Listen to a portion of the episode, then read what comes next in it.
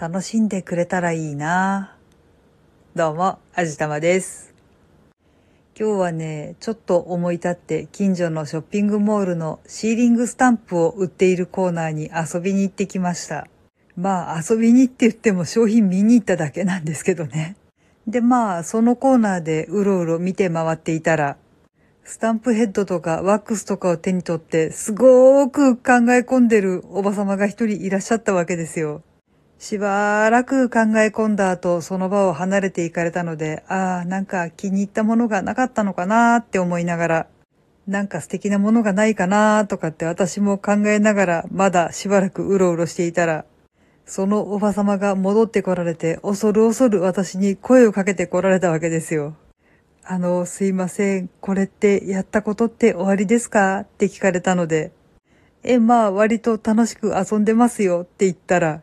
なんかちょっと嬉しそうな顔をされて、あの、だったらちょっとお聞きしてもいいですか？とかって、めっちゃ質問モードに突入されまして。まあ私もあまり詳しいわけではないんですけど、一応わかる範囲でできる限り丁寧に説明して差し上げたんですけど、まあ確かにわかりづらいよな。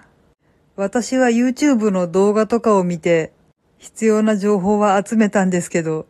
何しろ初期投資にちょっとかかってしまうので、ある程度分かった上じゃないと、無駄にしちゃうんじゃないかと思ってちょっと手は出しにくいよなぁと思いながら説明しておりました。まあ、それでも大したことは私言ってないんですけどね。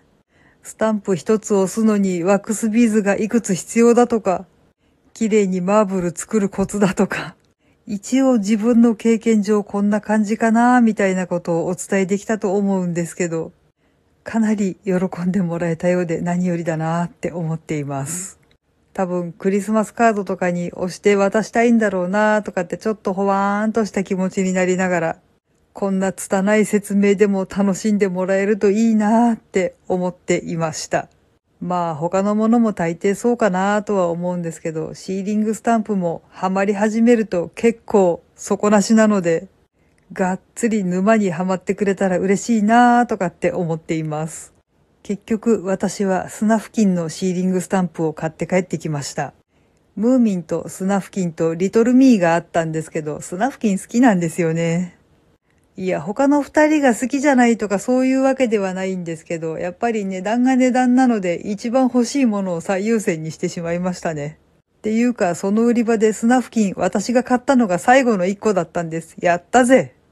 もし余裕と余力があったら、ムーミンとリトルミーもお迎えに行きたいなって思っています。でもあれ高いからなはい。というわけで今回はこんな感じにしたいと思います。聞いてくださってありがとうございます。この番組は卵と人生の味付けに日々奮闘中の味玉のひねも姿りでお送りいたしました。それではまた次回お会いいたしましょう。バイバーイ。